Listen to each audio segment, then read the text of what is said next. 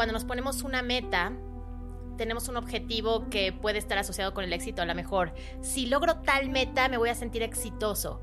Pero el camino a esa meta es muchas veces lo que te hace más feliz. O sea, es ese proceso de la meta, porque tú no sabes si la meta se va a lograr o no, si va a haber alguna piedra en el zapato para lograr la meta. Pero cuando logras ese objetivo. Ese camino es lo que realmente te, da esa felicidad, ¿no? la aventura de las metas.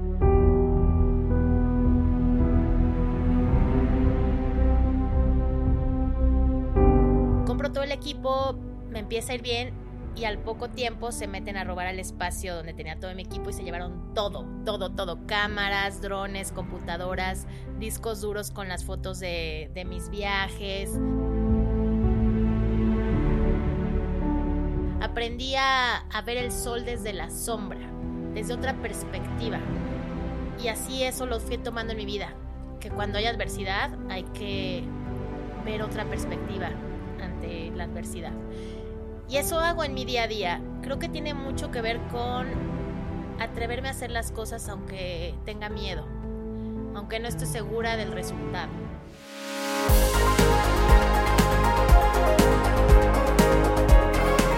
Te dijera que ser feliz es tu responsabilidad, la más importante, ¿qué pensarías? La felicidad es un proceso que inicia con una decisión personal.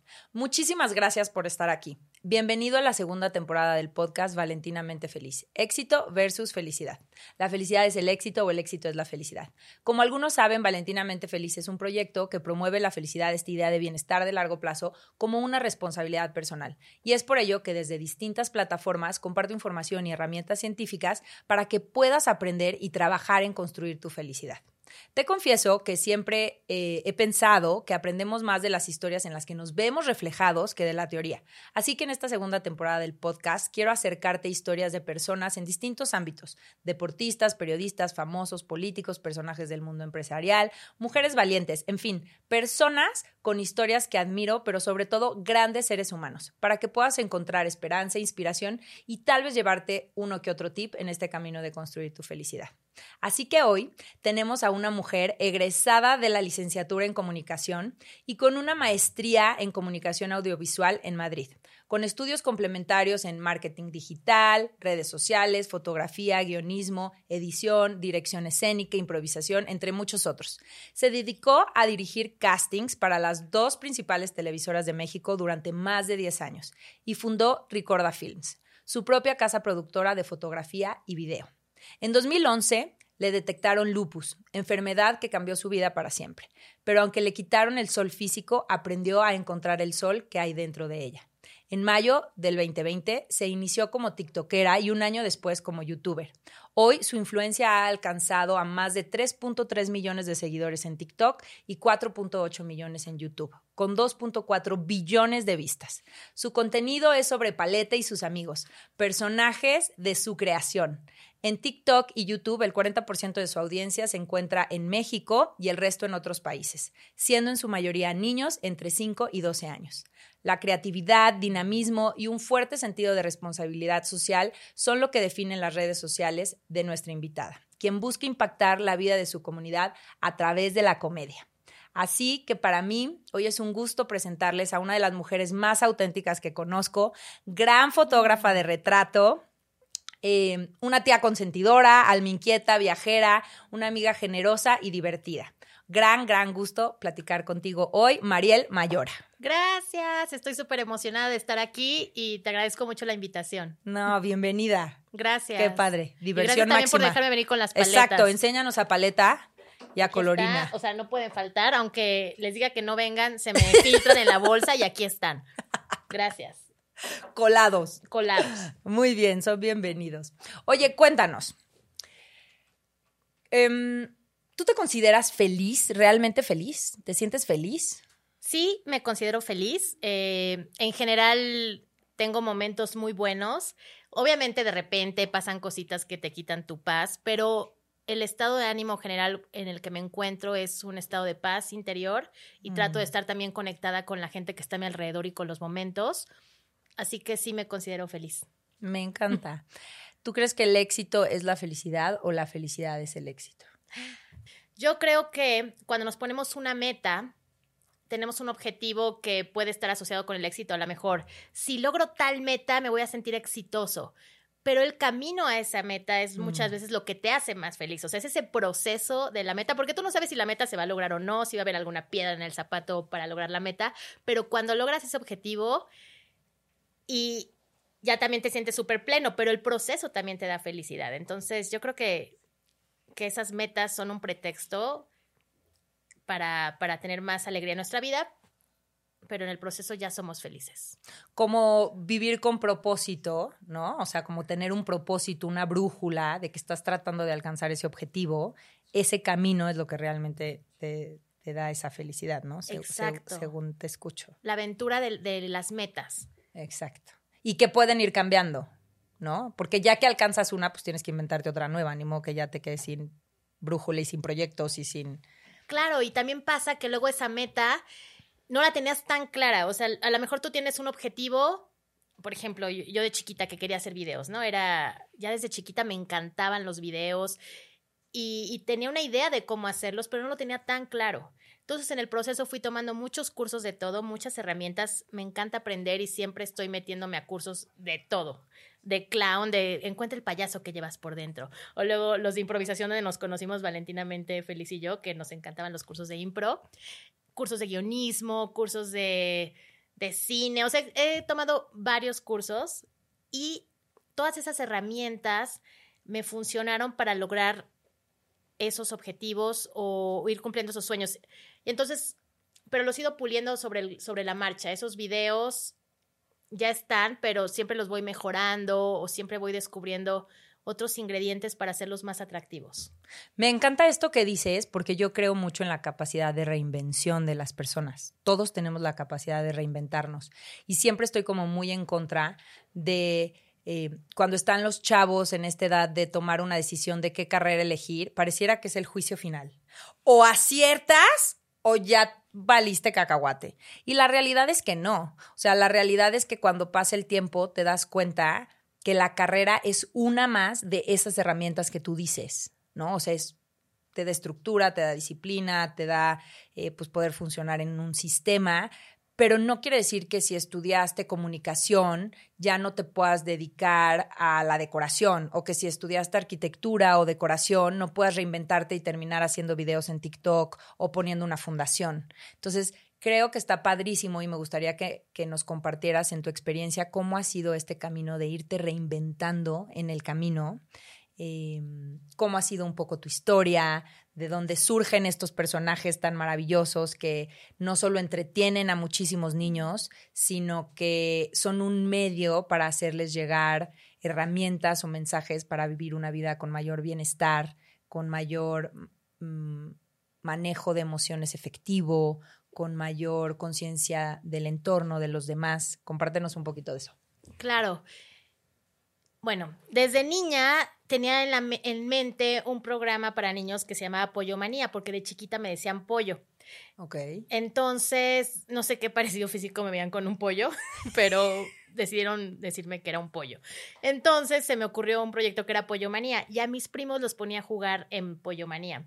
Entonces todos los fines, muchos fines de semana nos íbamos a la casa de los abuelos en Cuernavaca y era muy divertido porque les ponía en la alberca moneditas falsas para que las recolectaran en este programa falso de televisión o los llenaba de lodo y tenían que pasar por eh, no sé, por, ¿cómo se llaman? Los, por obstáculos. Entonces les ponía muchos juegos en este imaginario que era Pollomanía.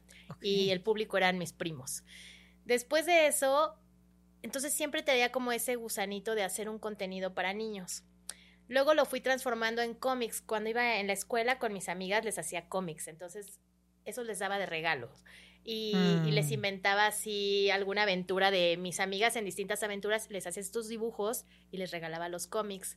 Y dentro de esos cómics surgió uno que se llamaba Basuritas. Entonces eran muñequitos hechos de basura que contaban historias y, y eso fue el cómic. Después del cómic, ¿cómo fui evolucionando, no? Con la tecnología. Del papel, luego la piedra, no, bueno, fue al revés. El fuego. El fuego y luego los videos. Entonces fue evolucionando. Y, y después de eso, también fue curioso que de chiquita, cuando no tenía dinero para dar un regalo a mis amigas, aparte del cómic, les hacía un muñeco que se llamaba Pepo, que era un calcetín con ojos de botón y lo llenaba de, de lentejas. Y ese era el regalo que les daban los pepos. Hay Mm. algunas que todavía conservan al pepo. Esas amigas se han quedado en mi vida. Las que ya no tienen al pepo, fuera de mi vida. Entonces, Parteaguas. es el parteaguas, pepo. Entonces, pero bueno, siempre hay, hay como ahí, en lo que te estoy contando, como algunos ingredientes que, que se fueron cocinando para formar lo que hoy en día es el proyecto de, de YouTube. Y después de eso, de esto, de esta parte de niña que me gustaba jugar a eso, ya crezco, crezco, maduro, bueno, maduro todavía no tanto, y entro a trabajar a TV Azteca, eh, en donde estuve muchos años en, en TV Azteca, estuve 10 años, luego renuncié porque dije, no, ya, o sea, me encantaba TV Azteca, hacía la parte de casting, conocía muchísima gente y me fascinó esa etapa de mi vida. Pero siempre había una parte creativa de mí que ya se estaba apagando. Y yo decía, no, es que esto no lo puedo dejar. Ah. Me encanta crear. Así que renuncio a TV Azteca, formo mi casa productora y les cuento la tragedia. Sí, ahí viene la tragedia. Eh, bueno, formo mi casa. Es parte de la vida. Es parte de la, la adversidad aventura. es parte de la vida. Entonces, esto es parte de la adversidad de la historia. Eh, ya compró todo el equipo, estaba toda emocionada de dar ese paso de, de ya, ahora ya no tengo un jefe, ahora tengo yo solita que buscar la forma de salir adelante.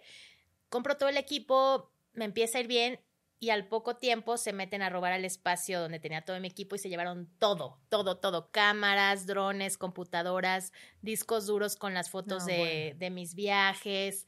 Y en ese mismo espacio abajo también tenía toda la parte personal. Este, entonces también se llevaron relojes, joyas, o sea, todo, todo se lo llevaron. Y yo estaba en shock cuando llegué y vi todo robado. Dije, ¿ahora qué, ha- qué hago? ¿Ahora cómo salgo adelante? Y me fui unos días a casa de mi mamá porque no quería estar en el espacio del robo. Claro. Y Se en- siente súper rara esa energía, ¿no? Es o sea, estar ahí es como... y ver todo ahí revuelto. Lo único que no se robaron fueron esos monitos de basura, los desechados, esos palitos.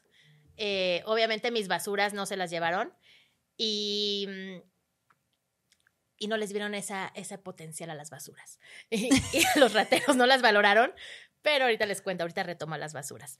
Entonces me voy a casa de mi mamá porque tenía mucho miedo de estar ahí.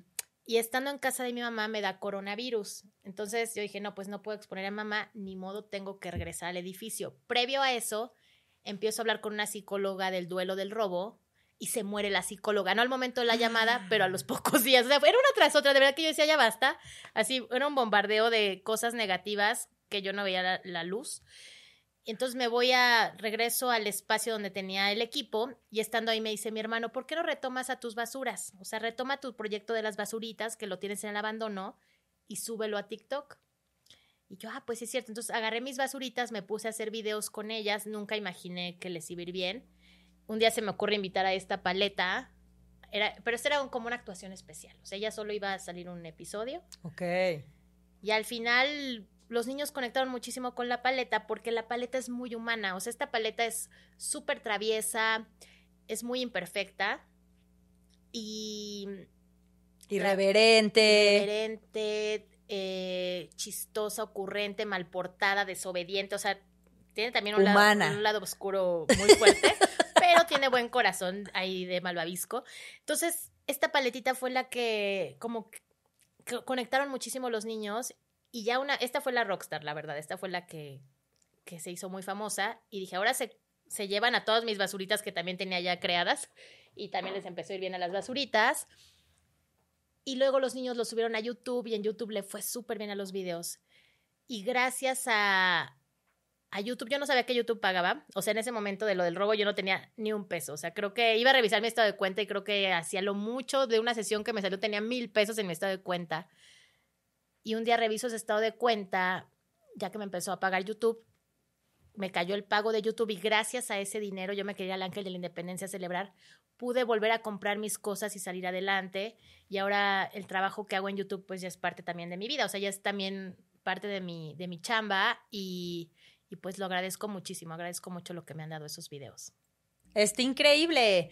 Pero lo que rescato mucho de esta historia es esos momentos clave de estar viviendo una adversidad tras otra y aún así confiar y decir de qué me agarro, qué sí tengo, ¿no? Mi mamá, mi hermano, esas basuras, mi creatividad.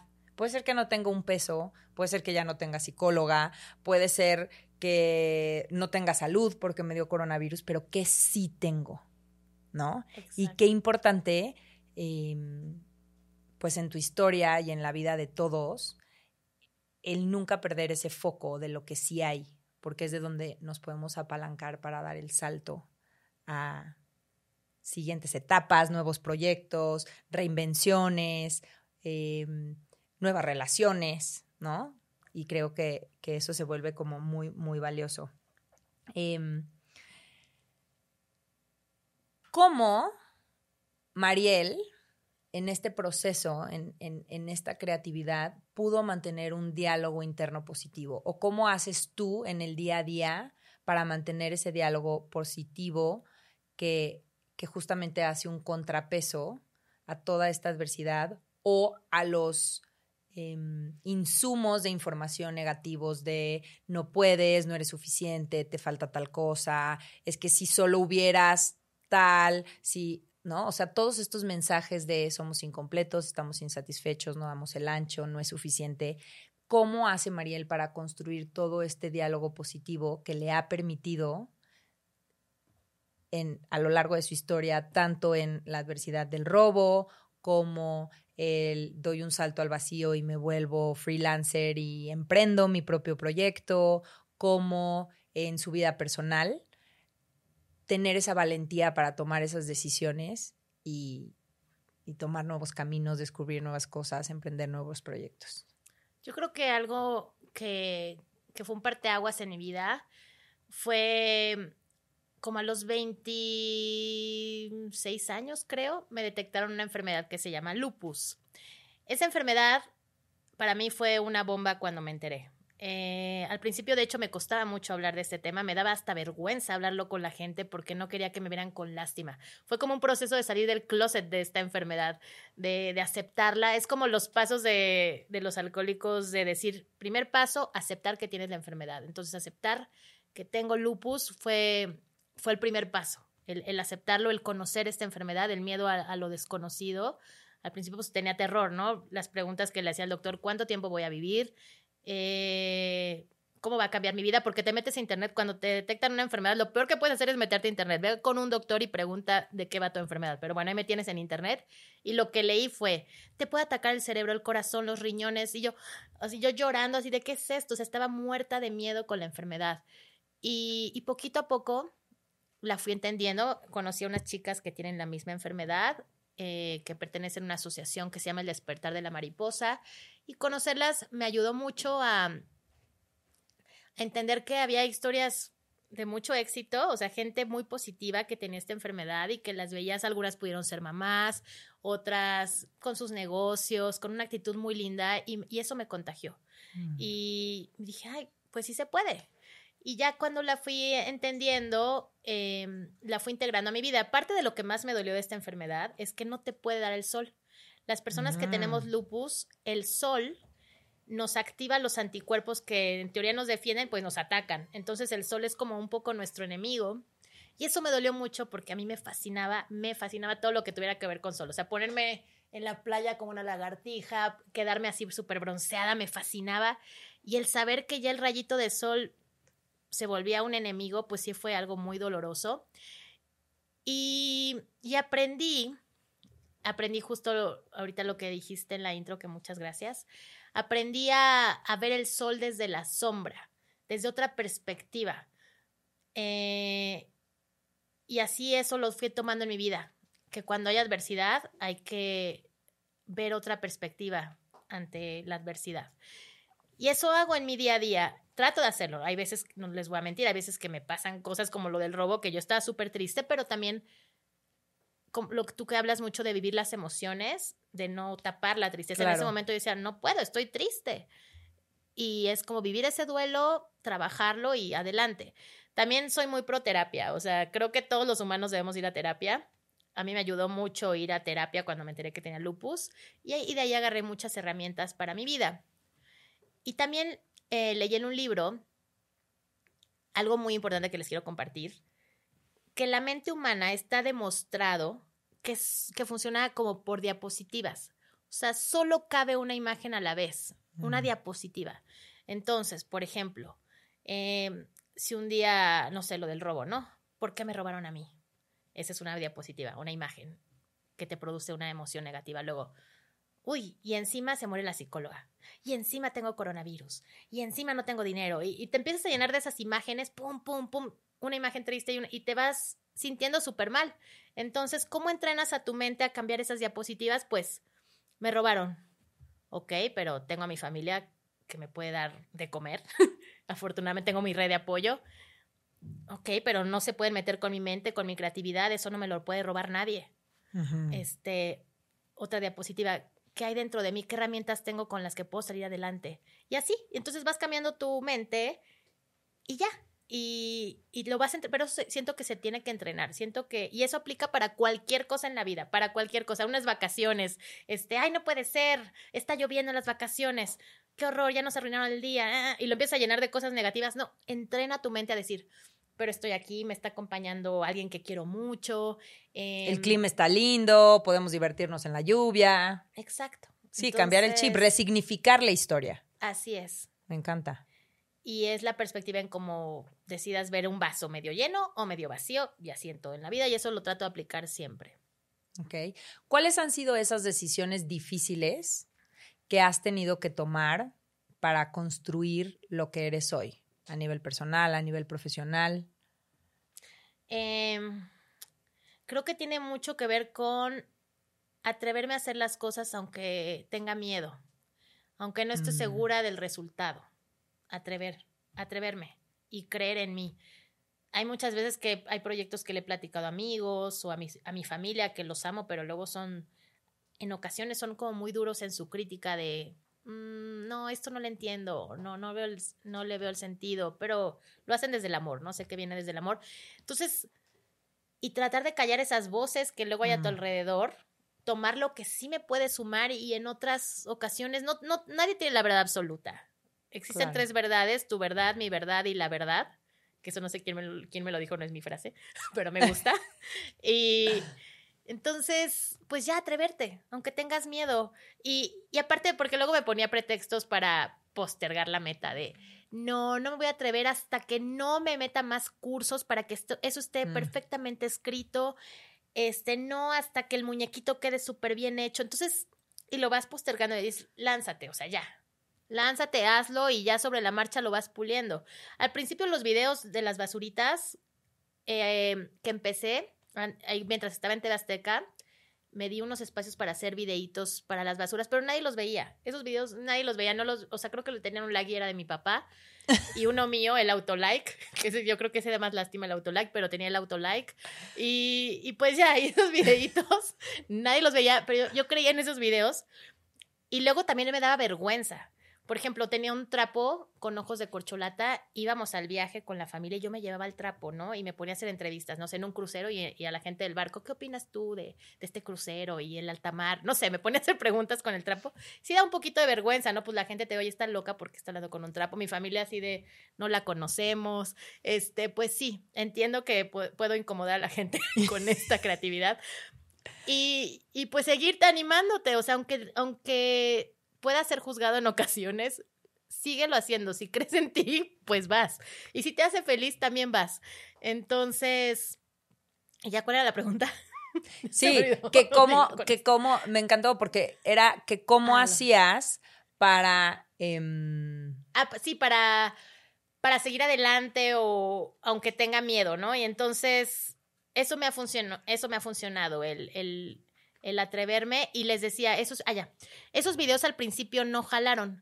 Entonces también pude haber tomado dos, dos posibilidades, ¿no? Una es, ya no funcionan, bye. No sirvo para esto. este, pérdida de tiempo, fracaso total, claro. Las basuras, los desechados con la basura, bye. Eh, pero no, decidí ver cómo podían ser más atractivos los videos. Entonces, fue cuando les empecé a meter animaciones. Entonces, al mm. principio las basuritas salían solas, no salía yo en el escenario de las basuras.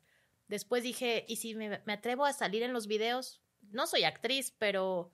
¿Y si me meto a cursos para aprender un poquito a actuar? Y, y, y entonces eh, creo que lo que me pegó con los videos fue el que los niños vieran humanos con este escenario imaginario, con este mundo de fantasía. Pues el... Eso está increíble porque ellos se integraban a la historia, ¿no? O sea, como que al verte a ti que eres un humano referente de ellos, se genera el yo puedo ser esa persona o yo puedo, o sea, se vuelve una, una irrealidad real. O sea, realmente ellos como que brincan al video o el video brinca a su vida, como lo quieras ver. Es cierto, es cierto.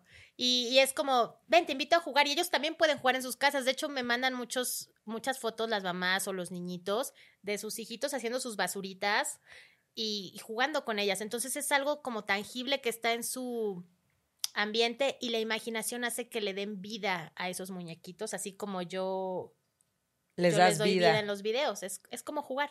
Para mí es jugar, es la Mariel que jugaba de niña Mm. ahora juega de grande y es, es volver a conectar con, con darle vida a eso, así como, como lo hacía de chiquita. Eso está increíble. Sí, Se me, se me hace como muy padre porque creo que trae un gran componente de serte fiel a ti. es cierto. Y, y cuando, cuando logras hacer algo que, que te gusta, ¿no? Que lo disfrutas. Y ese es como, ¿quieres jugar conmigo? Es como, ese juego se lo compartes a alguien más. Eso es súper bonito. La felicidad se multiplica al ser compartida. Lo más bonito de estos videos es compartir la felicidad a más personas, contagiarme alegría con otros niños. Muchos niños con autismo han conectado con los videos. Me escriben muchas mamás con niños con autismo y les quiero compartir una historia breve. Eh, hay un niño de Colombia que me escribieron sus papás y me dijeron que, que, que era súper fan de los videos, que si podíamos tener una videollamada con el niño, este niño tiene autismo. Me explicaron que gracias a los videos el niño ya empezaba a hablar más, que ya Mm. conectaba más. Entonces me emocioné mucho y dije, claro, vamos a tener esa videollamada. Y sí, hizo- hice la videollamada con Martín y me di cuenta que sí era súper fan, o sea, conocía mejor los personajes que yo, los diálogos, y estaba yo impresionada de la inteligencia del niño. Y me dice, ¿qué crees, Mariel? Estoy aprendiendo a andar en bicicleta porque te voy a ir a ver en mi bici de Colombia a México. Pero quiero que cuando, yo, que cuando yo llegue a México me des un premio. Y yo te lo juro, Martín, que si, que si tú vienes en tu bici de Colombia a México, yo te voy a dar ese premio. Y ya, ¿no? Colgamos y le, mar le, le a los papás, oye, ¿cuándo es el cumpleaños de Martín? Y me dice, es en, no sé, en dos meses. Y yo, no le digas nada, voy a ir a Colombia, pero no le digas. Total que me lanzo a Colombia con los muñequitos, con todos los personajes. Y a Martín le dijeron que ese día iba a ir a México. Entonces sale Martín en su bicicleta, le pusieron una bandera de México en la bicicleta y el niñito, él iba, él iba a México. Y en ese momento, pues yo estaba ahí en Colombia, le puse un letrero que decía, México vino a ti. Y cuando lo vi le di un trofeo que decía, felicidades campeón, todos los sueños se hacen realidad. Entonces el niño estaba súper emocionado Ay, y fue algo súper bonito. Y esa parte de poder ayudar a la gente es lo más hermoso. Entonces también me escriben, no sé, mamá. no, bueno, qué historia. Sí, eso. Y al mismo tiempo se convierte como en tu gasolina, ¿no? Exacto. Eso, eso me da un motor. Luego, tienes toda la razón, qué importa de lo que dices. Hay veces que estoy súper cansada y digo, ay, no, ya. Es que no, no tengo ganas de hacer video, o ya no tengo creatividad, ahora que escribo. Y de repente pienso en esas historias o veo un mensaje de algún niñito que me conmueve y digo, no, ya. Por eso vale la pena y vamos para adelante. Me escriben también, no sé, mamá, una mamá de un niñito que su hijo estaba, que tiene cáncer y que en las quimioterapias los videos lo hacen estar un poquito más tranquilo. O otra mamá de un niño que cumplió 15 años y que también tiene autismo y me dijo, me dijo, oye, mi hijo es fan de tus videos, ¿crees que puedo ir a los 15 años de sorpresa? Y yo sí, entonces llegué a los 15 años del No, bueno. bailamos ahí parte del vals y fue algo súper divertido y bonito. Entonces, por eso, eso es mi gran motor para hacer esto, el ayudar. Está increíble. Qué, qué, qué padre que mm, como esta componente de servicio y de ayudar siempre trae muchísimo propósito.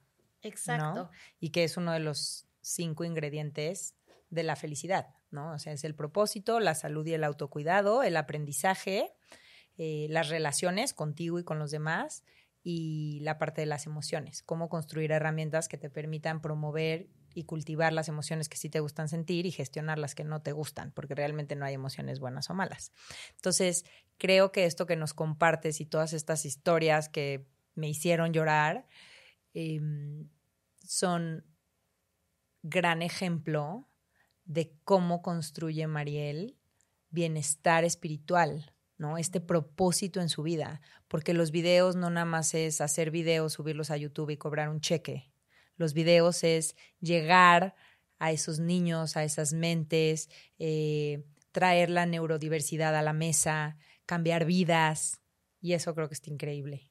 Ay, muchas gracias. Y lo más bonito también es que he podido sumar con otras personas, por ejemplo, contigo, eh, que me has hecho favor también de, de, hacer algunas colaboraciones para los videos y que tú eres experta, o sea, es sumar con personas expertas, por ejemplo, tú experta en la ciencia de la felicidad o he tenido oportunidad de colaborar con, con otras personas expertas en ciertos temas que podemos sumar y, y se hace un, un contenido más enriquecedor.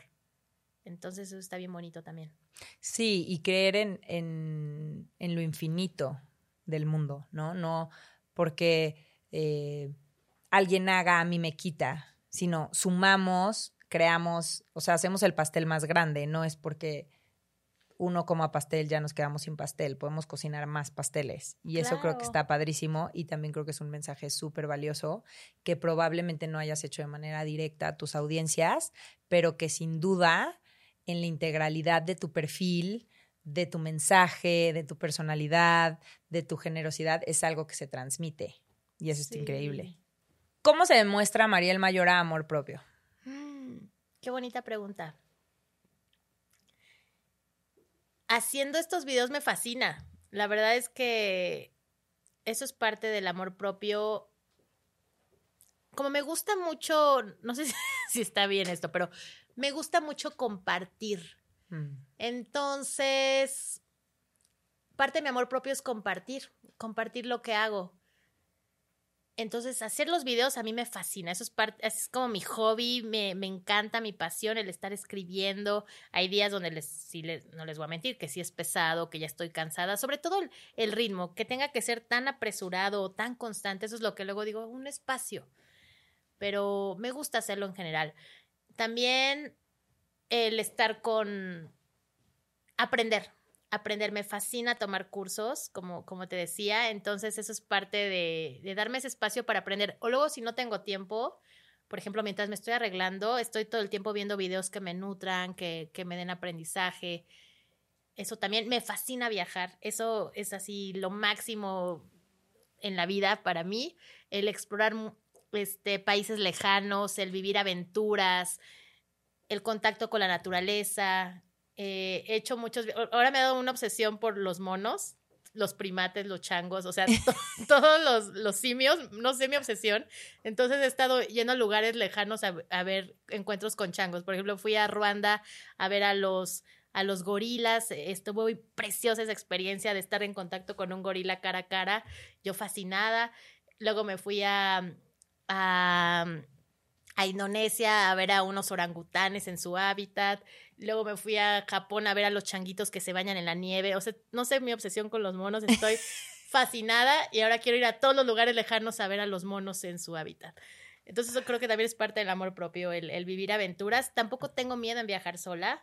He hecho, obviamente si es padre, no, no, es que tampoco seamos una isla, ¿no? Es bien bonito también viajar con gente que te Compartir, claro. Compartir, porque luego es como, mira, eh, a mí misma, o bueno, las paletas, me las llevo a los viajes, pero es bonito también compartir, pero también el, viajar sola también me ha fascinado, es una experiencia que, que es parte creo que del amor propio, de, lanzarme a un lugar lejano y viajando sola y demostrarme que sí puedo moverme en un lugar, aunque hable en otro idioma y sobrevivir ahí, entonces eso también me encanta.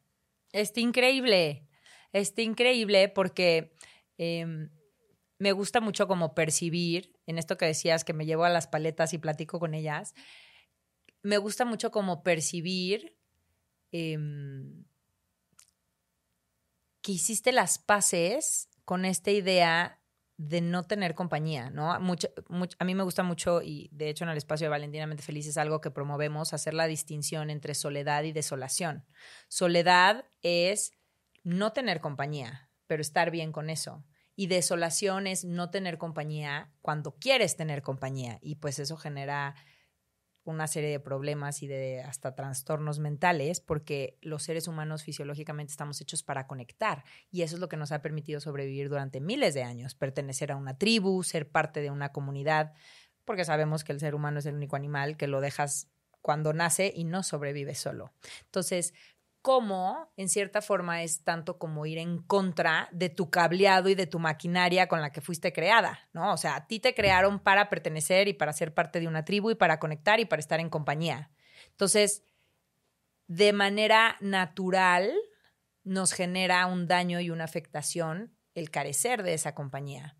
Pero cuando desde un punto de vista consciente hacemos las paces con la idea de está bien estar sola porque aprendemos a estar con nosotros mismos y entonces ya no estamos solos, creo que se vuelve como muy liberador y una idea como muy valiosa.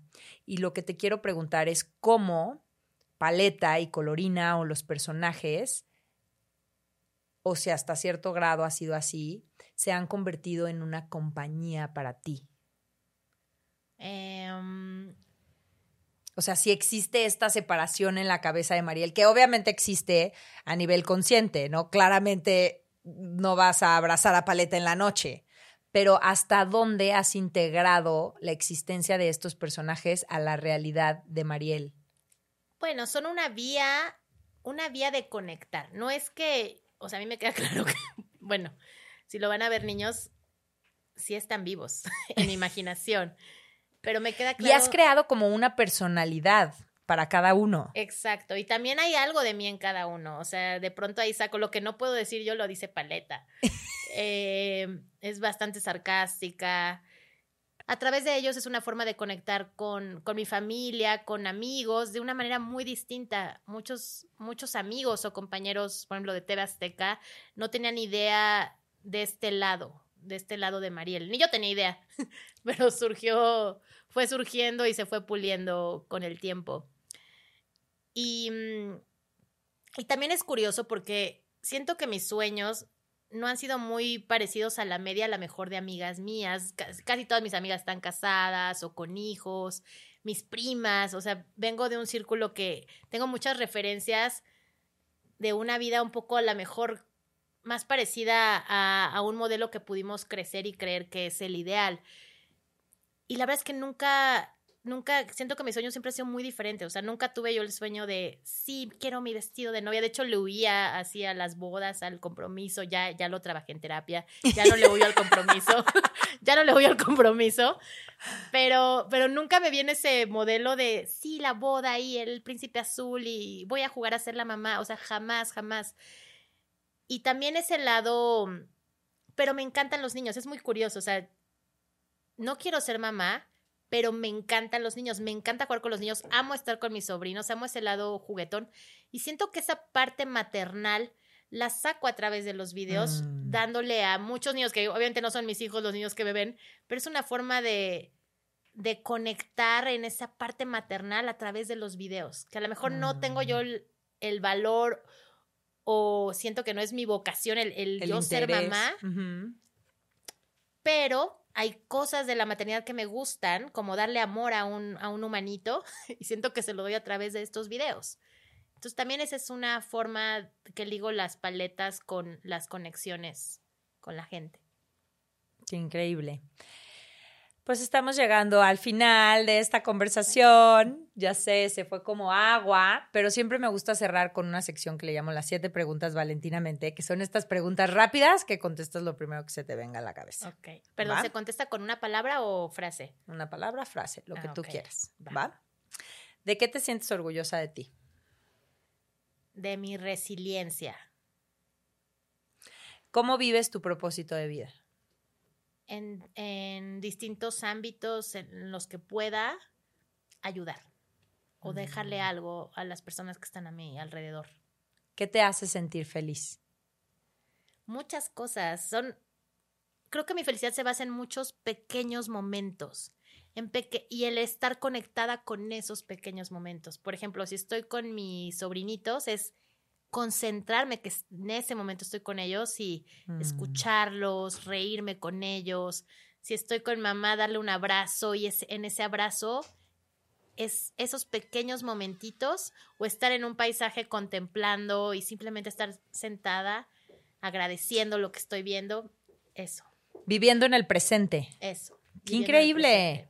Ese es uno de los componentes de bienestar espiritual más importantes. Ay, muy bien. ¿Cuál es la emoción que más sientes? Em, ¿Cuáles son las emociones? No, no es cierto. eh, es que no sé una emoción. La risa. No importa. La risa es una emoción. Lo dije bien, Miss. ¿Sí? Entonces la risa. El reírme de las cosas. Sí, el gozo. Sí, la, la gozadera, el gozo. Mm. ¿Cómo te diviertes? Híjole.